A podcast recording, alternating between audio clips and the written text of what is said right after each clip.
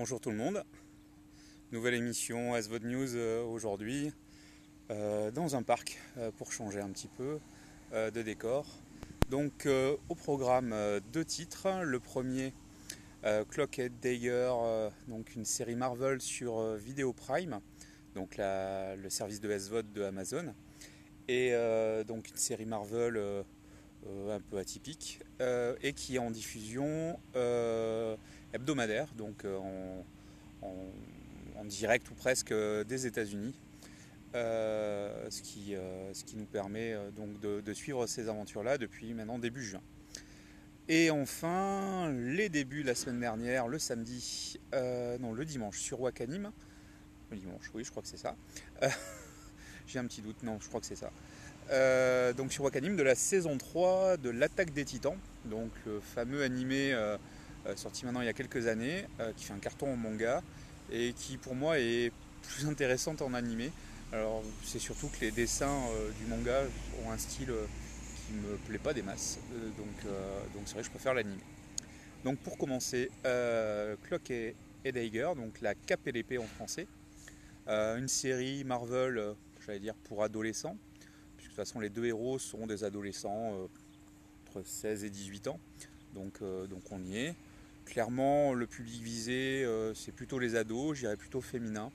On a un ton euh, ouais, j'irai au début, j'ai cru, alors pour les plus vieux comme moi, euh, ça me rappelait Dawson, ou peut-être euh, les premières saisons des frères Scott, enfin voilà, des, séries comme ça, plutôt sentimentales et, qui posent des questions sur devenir adulte. voilà, enfin bon, classiquement, avec deux héros qui ont des pouvoirs. Pouvoirs qu'ils ont obtenus Allez, en même temps, je spoil pas vraiment, c'est le début du premier épisode, donc c'est pas un spoil ça, c'est la base et qui vont découvrir ses pouvoirs petit à petit euh, en grandissant. Et euh, donc, écoutez, on en est à l'épisode 8, donc le 9 arrive là ce week-end. Euh, j'ai eu un peu de mal au début, parce que clairement je suis pas la cible, hein.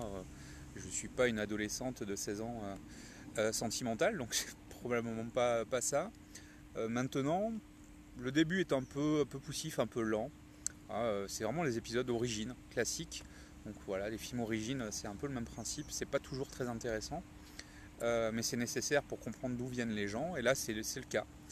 Et euh, par contre, euh, arrivé au sixième, ça commence à devenir intéressant. Les pouvoirs commencent à, prendre de l'importance et à être compris, maîtrisés, et avec des problématiques qui sont un petit peu plus intéressantes et des rebondissements. Enfin voilà, tenez jusqu'à l'épisode 8. J'avoue que l'épisode 8 m'a un peu scotché. Euh, voilà, tout d'un coup, le, ton a changé et j'ai trouvé qu'on avait un, autre intérêt dans la série. Donc, euh, bah, moi, je vous encourage à, aller voir. Alors après, voilà, faut tenir jusqu'à l'épisode 6-7, euh, en mon sens, pour que l'action démarre vraiment.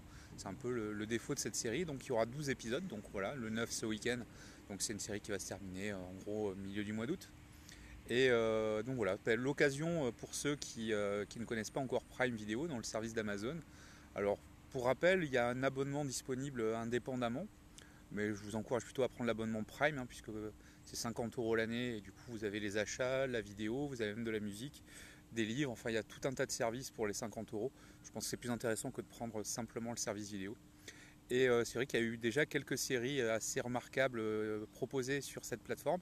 Alors, c'est moins dense qu'un Netflix, mais par contre, on a des, propositions intéressantes. Alors, euh, rapidement comme ça, euh, on a euh, L'homme du haut château euh, qui va bientôt arriver dans sa saison 3, qui est une dystopie sur le monde post-seconde guerre mondiale où pour le coup c'est les nazis et le Japon qui ont gagné.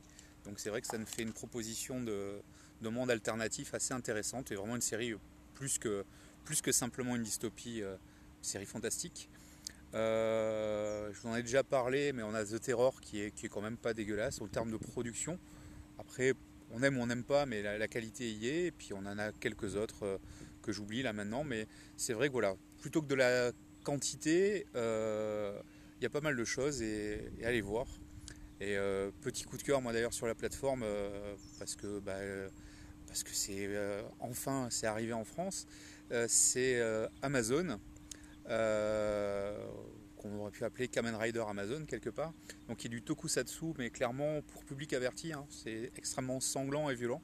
alors en VO sous-titré anglais pour l'instant, mais voilà, série vraiment qu'aujourd'hui il n'y a que Amazon qui nous propose ce type de contenu là et il faut l'encourager. Donc je vous invite à, aller voir cette série. Voilà. Eh bien, la transition est toute faite avec le Japon, puisque maintenant je vais vous parler donc de la série L'attaque des titans, saison 3, donc qui a démarré euh, le week-end dernier sur euh, Wakanim, donc en direct du Japon, avec seulement donc un premier épisode assez attendu, en tout cas pour ceux qui ont vu la saison 2, euh, on était resté sur, un cliffhanger qui augurait une remise en question de la série et, de ce qu'elle pouvait proposer jusqu'à maintenant. Et, là, bah, bah, je suis pas déçu de ce premier épisode. clairement, les comment dire, les, choses se révèlent, euh, les masques tombent et on va partir dans une autre dynamique. Euh, la saison 1, c'était l'armée qui euh, explorait, etc. La saison 2, c'était sauvons-nous parce que nous ne sommes pas forcément... enfin voilà, le héros n'est pas tout à fait comme les autres.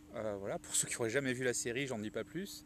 et dans cette troisième, ben, ça va être qui finalement qui est le plus méchant ou l'ennemi hein, entre euh, les humains et les titans. Voilà, ça a l'air de partir dans cette optique-là. Euh, donc ça renouvelle la série, on n'est pas dans la bête répétition. L'animation est toujours au, même niveau. Euh, voilà, la, doublure originale en japonais fait toujours le même impact.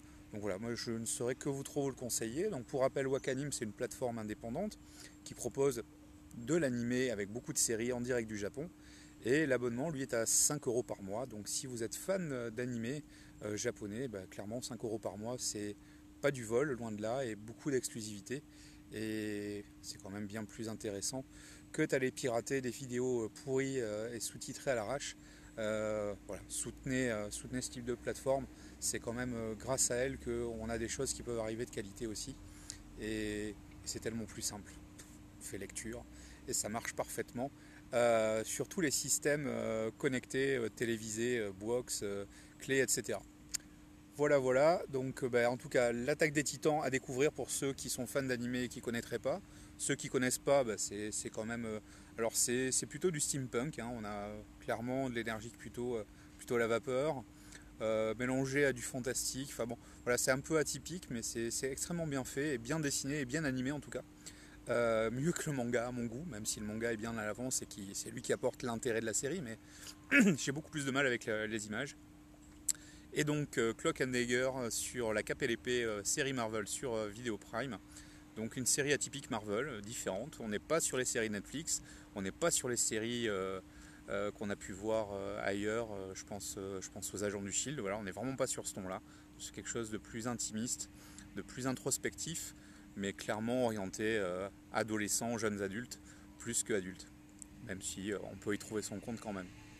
Voilà, à la prochaine, bon week-end, bonne fin de semaine à vous et rendez-vous donc euh, vendredi prochain ou samedi prochain, ça dépendra du temps.